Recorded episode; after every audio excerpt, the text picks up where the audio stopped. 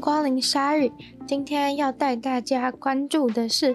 疫苗的重要消息，用零碎的时间给大家补充一些关于疫苗的重要小知识。因为我自己刚好去打疫苗的关系，所以在副作用的时候就想说，哎，那是不是可以来跟大家分享一些就是疫苗相关的重要资讯？对，那还记得就是大家应该很常都会讲说，就是在犹豫要打哪一种疫苗。那当然有名的就会像是有我们现在最常可以打的 AZ 啊，或者是辉瑞 BNT 的疫苗，或者是。莫德纳或者是 Johnson and Johnson 的疫苗这样子，那就是国外比较有名的几款疫苗嘛，对不对？那像一开始大家选择要打什么疫苗的话，除了副作用的部分算是大家很重视会考量的一个点之外，大家也是很常一直在提到说哪一个疫苗的保护力是比较好的。然后这时候大家可能就会比较说，像是莫德纳跟辉瑞 BNT 的话，就是保护力的数字是比较漂亮的，就是他会写说它是有九十五趴的保护力这样子，两款都是有超过九十趴嘛，所以在台湾大部分也很多人都会比较相信，就是莫德纳跟辉瑞 BNT 是比较好的疫苗。对，但是呢，今天就是要来跟大家解释一下这个保护力这个趴数到底是怎么样算出来的。其实它那个趴数的保护力的英文是叫做 efficacy，是中文是翻成功效。对，在台湾的那个医疗相关的专业用语当中是翻成功效。那它的定义其实是指在理想条件下，借由某个试验、治疗或程序所获得的益处。例如在对照临床试验之下进行的，对，反正总之呢，就是说这个 efficacy 功效，它其实是在一个临床试验当中得到的结果。然后，其实现在实际拿到我们的现实生活中去使用的时候，你可能会觉得说，哎，是不是效果并没有很。并没有真的那么的理想啊，可能像是大家应该也都听说过，在以色列不是说什么疫苗的覆盖率有多高多高，但是就最后呢，是不是还是有很多的人都有感染感染了病毒？那所以有时候有些人就会开始怀疑说，那为什么都已经打了疫苗还是没有用啊？等等。但其实是因为呃我们。它这个以色列的数据当中是显示说，这个保护力是四十帕，那很多人就会很就会觉得很困惑，为什么明明在临床试验的时候测出还是九十五帕，但为什么在以色列大家都打了疫苗之后，实际上还是有，就是实际上的保护力却只有四成？对，那其实是因为在现实世界当中的状况的话，应该是属于这个 effectiveness 临床疗效的部分，所以就是跟前面讲到的 efficacy 其实是不一样的东西。在 efficacy 的时候是在一个控制的环境之下做的临床试验，但是这边讲的疗效 effectiveness 是在现实世界当中所发生的状况。对，就是已经不是在。那个实验的阶段了，所以当然是会有很大的差别存在。那就算知道这一点之后，很多人还是会要质疑说，为什么辉瑞 BNT 跟莫德纳的的这个 efficacy，它的功效就是就是这样子比 AZ 啊，或是 Johnson Johnson 来的高出了大概三十趴左右的这个数据。那其实呢，这个是一个一个很大的盲点，但是我想应该很多大众都绝对不会知道。我原本也是因为很好奇，到底为什么这个疫苗的保护力看起来差这么多，但是大家却还是，就比如说各国政府还是都一视同仁的在使用这些疫苗。那很常会听到有些人讲说，哎，AZ 是次等疫苗啊等等的这一种的传言，所以我就去深入的调查了一下，才发现其实是因为其实疫苗根本就是不能。这样不能这样子拿来比较的。那原因是因为呢，这个这些疫苗的临床试验，也就是测出它这个保护力数字 （efficacy） 的数字的这个临床试验，它其实是在不同的时间点跟不同的地点所做的实验。所以说，在不同的情况之下，其实你很难去比较说，就是为什么这个，就是为什么这个就是比那个好，因为他们的条件是不一样的，所以其实不能拿来这样子比较。那举例来说的话呢，就是说像呃莫德纳的话，是在美国的二零二零的夏天做的，然后。辉瑞 BNT 的话，也是在差不多时间，然后在美国国内做的。然后当时的疫苗，呃，当时的病毒的传染状况呢，算是在一个上升期。对，那他们最后这两个疫苗最后拿到的临床试验的保护力的结果，都是有九十，好像九十五趴左右吧。对，反正就是很高的。但是如果我们看 Johnson and Johnson 的话，Johnson and Johnson 的话却是就是在比较接近秋冬的时间点去做的，去做的那个临床试验。然后呢，再加上其实在国外的状况的话，在二零二零的年底的时候，其实是最疫就是疫情是最爆发最严重的时刻。然后再加上 Johnson Johnson。做临床试验的地点并不是像前面两者是在美国，而是在南非和巴西。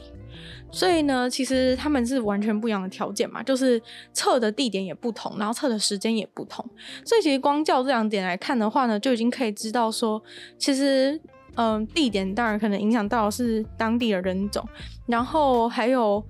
生活习惯。那时间的部分就是影响到当时的那个。病毒的传播状况是有多严重？但其实还有另外一个点，是在于，呃，当时在美国的时候，他们因为他们一开始做疫苗的时候，都是使用最一开始研发的那一个病毒株来去研发这个疫苗嘛。但其实后来大家都知道，就是有出了很多不同的变异株。那现在像现在的 Delta 是其中一种啊。那可是那时候在 Johnson Johnson 做的地点南非和巴西的时候，其实当时最流行的、最流行的已经不是最原初的那个那款疫苗，呃，那款病毒了，而是后来的变异株。所以其实。嗯，这个疫苗它到底有没有？它到底它到底对原来的病毒株的效果有多好？其实也已经测不到，因为它在做临床实验的时候，巴西跟南非那边全部都是都是充满了一大堆变异株，然后最后嗯实验做出来，得到很多打了疫苗还是得到得到病毒的人，他们其实感染到的也都是变异的病毒株。那讲完这个关于就是不同的疫苗，其实因为他们临床试验是在不同地方、不同时间点做的，所以其实很难条件不同，所以其实不应该被这样子拿来比较之外，大家可能还是会很好奇说，那这个保护力的数字 （efficacy） 的数字，它到底是怎么样算出来的？因为很多人可能都会以为说，那是不是打了这个莫德纳或是辉瑞 BNT 的疫苗之后，你中奖的几率？就是只有五趴，因为它是保护力九十五趴嘛，是不是中奖几率只有五趴？那如果你打的是 AZ 或是 Johnson Johnson 的话，是不是你保护六十趴？是不是你得到的几率其实是还有四十趴？但其实呢，不是这样子的。首先呢，它有一个重点是在于，呃，疫苗的研发其实最原初的意义就并不是在于让大家都完全不会得到。完全不会得到这个病毒，这样子这个疫苗才算成功。其实这个疫苗就是成功的定义，其实只要是能够降低大家的致死致死率的话，让这个病毒渐渐的变得像是一般的感冒或者流感的话，这个疫苗其实本来就算是成功的。那在他们怎么算这 efficacy 的部分的话，我可以拿就是辉瑞 BNT 他们当时做临床试验的数据来跟大家大概解释一下。那其实呢，就是他们做临床试验的时候，大概找了四万三千个人来做这个临床的试验。那做实验的方法就是把这四万三千个人切成一半，然后一半的人打的是疫苗，一半的人打的是安慰剂。然后打完之后呢，就把这些人全部都放回去他们原本的生活，让他们过自己原本的生活。那这边就可以稍微再补充一下前面讲说没有办法比较的一个原因。那所以现在到打完这个疫苗之后，他们就把这些人都放出去过他们原本的生活。所以其实当地的生活情况啊，跟当时附近的疫苗，就是呃，当时附近有得病毒的人的密度有多高，其实都很严重的会影响到这个实验的结果。那回到这个，回到就是这个辉瑞 BNT 的疫苗。疫苗的临床试验的数据的话，在这四万三千多个人，就是有打，不管是安慰剂或者是疫苗，真的疫苗的人当中，其实只有只有一百七十个人有的真的有中奖。那这一百七十个人真的中奖之后呢，其中有八个人是有打过疫苗，然后还中奖的，然后另外一百六十二个人的话是。打到的是安慰剂，然后才中奖。对，然后这时候呢，大家就可以发现一件事情了，就是他们其实只有在只有用这个保护力的数据是只有用，就是不管你是打安慰剂或者是打到真正疫苗的人，就是有中奖的人才拿来计算。那这个九十五趴的数字其实是把有中奖的。有中奖的，有中奖也有打过疫苗的人，去除以有中奖但是没没打过疫苗的人的数字，对，然后这样的话其实是五趴嘛，所以其实保它的保护力算出来就是九十五趴。这样大家这样大家有理解吗？就是它其实完全没有用到那些，不管是你打是什么，那不管你是打到安慰剂还是打到真正疫苗，你如果是没中的话，你根本你根本没有在这个数据当中，它数据只有。拿这四万三千分之一百七，这个一百七十个有有中奖的人来算，然后有八个人是有打过疫苗但还是中奖，然后有一百六十个人，一百六十二个人是没打过疫苗，打到的是安慰剂，然后中奖的。对，所以这个他拿这个八去除以这个一百六十二，然后得到了大约是五趴的数字，所以他就告诉大家说。九十五趴的保护力，是不是跟大家想象的非常的不一样？就是并不是大家想象的说有打的人里面，就是九十五趴的人是没有得病的，并不是这样子。他是拿就是不管是有打或是没打的人的有就是有中奖的人。的一百七十个人里面去看，这一百七十个人里面当中有几个人是有打过疫苗还中奖的，有几个人是没有打过疫苗然后中奖的。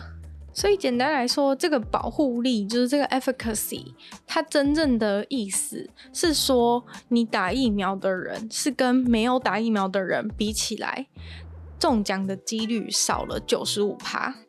我再讲一次，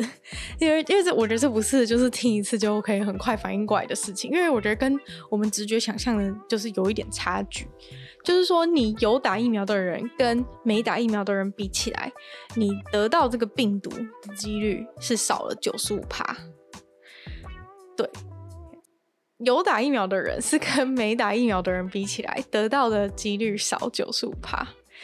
所以跟大家原本想象应该是比较像是说，我打了这个疫苗之后，我我有九十五趴的几率不会中奖，不是这样子的。所以就是，所以比如说 AZ 疫苗啊，或是 Johnson Johnson 的疫苗，它的保护力显示出来是六十趴，并不是说你打了这个疫苗之后，还有四十趴的几率会中，懂吗？对，因为我觉得是有一点有一点困难，就是如果大家听一次没有完全理解的话，可以再重新播放一次。你多听几次之后，就会有就会反应过来。因为我觉得真的蛮不直觉，它其实是它其实是就是个体的，它其实是个体的，就是数据的显示，就是并不是说你一个人得到几率到底是几趴，而是说。你比没打的人有 有有少九十五趴几率不会中，这样子，所以大概就是这样。今天就是想要跟大家分享这个迷思，因为我觉得应该真的很少人知道吧。要不然如果说今天这个疫苗，不管是 AZ 或是 Johnson Johnson，如果你打了之后还有四十趴几率是会中的话，那到底是那到底是也差太多了吧？大家怎么会把它拿在同一个平台里面？去比较呢？那再回到就是以色列这个疫苗覆盖率很高的地方的状况数据来谈的话呢，前面有提到说，就是还是保他们算出来就是真的保护到的，其实只有四十趴人。的这个事情上，哎，四十趴的人就是还是中了，就是打了疫苗还是中了这样子的情况来讲的话呢，其实我们更应该去看的一个数据，应该是就是打了疫苗之后还重症的人有多少。那其实打了疫苗之后还重症的人就只剩下两三趴左右，所以其实这就代表说，就是这个疫苗已经发挥它足够作用。虽然你可能还是感染了，但是可能就像是流感或者感冒一样，就它过一阵就过去了。不，你不会因为得了就觉得非常紧张，觉得我马上明天可能就要死了这样子的状况，或者是说你会很害怕自己会有。当初别人讲那种什么呼吸困严重呼吸困难啊，然后有溺水的感觉之类的那些恐怖情形发生，疫苗就是要帮我们去避免这一些就是严重的状况发生。所以其实用这个 efficacy 保护力的方法来呈现一个疫苗的效用到底是有多好，其实并不是非常的。好的一个方式，除了因为就是这些疫苗他们的临床试验做的时间跟地点都不一样，所以真的没有办法比较以外，其实疫苗真正的功效就是不只是就是不是只是仅限于就是让大家要完全的不能得到这个。病毒才算是成功。其实只要能够降，只要能够降低，比如说像以色列数据这样子，到两到只有两到三趴的人真的重症的话，这个疫苗就已经算是一个非常好的成果了。大家以后就不用再害怕。虽然说呢，就是现在还是有非常多病毒株出现啊，然后就是有更多的状况会发生，但是这边就只是想要跟大家科普一下，就是。关于就是 efficacy 功效，就大家平常讲的这个保护力的状况到底是如何，然后是怎么算出来的这样子。那如果没有听懂的人的话，可以再回去再听一遍，因为我自己当初看资料的时候也并不是马上就理解说到底是怎么回事。对，那你需要知道的事情就是你已经比那些没打过疫苗的人还要就是不容易进入一个重症状况。这样子就对了。那今天这节节目就到这里了，不知道是不是有一点超时，但反正就因为我自己去打疫苗关系，所以就想到了这个主题，可以跟大家分享一下，然后希望可以帮助到大家。虽然我自己本身不是这方面相关的专业，但是如果就是，但是还是想跟大家分享。那如果有发现有什么错误的话，也欢迎跟我指正。这样。那今天鲨鱼就到这边结束喽。如果喜欢就是这种特殊型的鲨鱼，或是怎么样的话，可以留言给我，然后也可以去收听我的另外一个 podcast《女友的纯粹不理性批判》，里面有时间更长的内容。然后一样也可以就是留任何你对这个期节目的一些心得给我，我都会再回复哦。那也可以订阅我的 YouTube 频道，或是追踪我的 IG。那就希望鲨鱼可以继续在每周二、四、六顺利与大家相见。那我们就下次见喽，拜拜。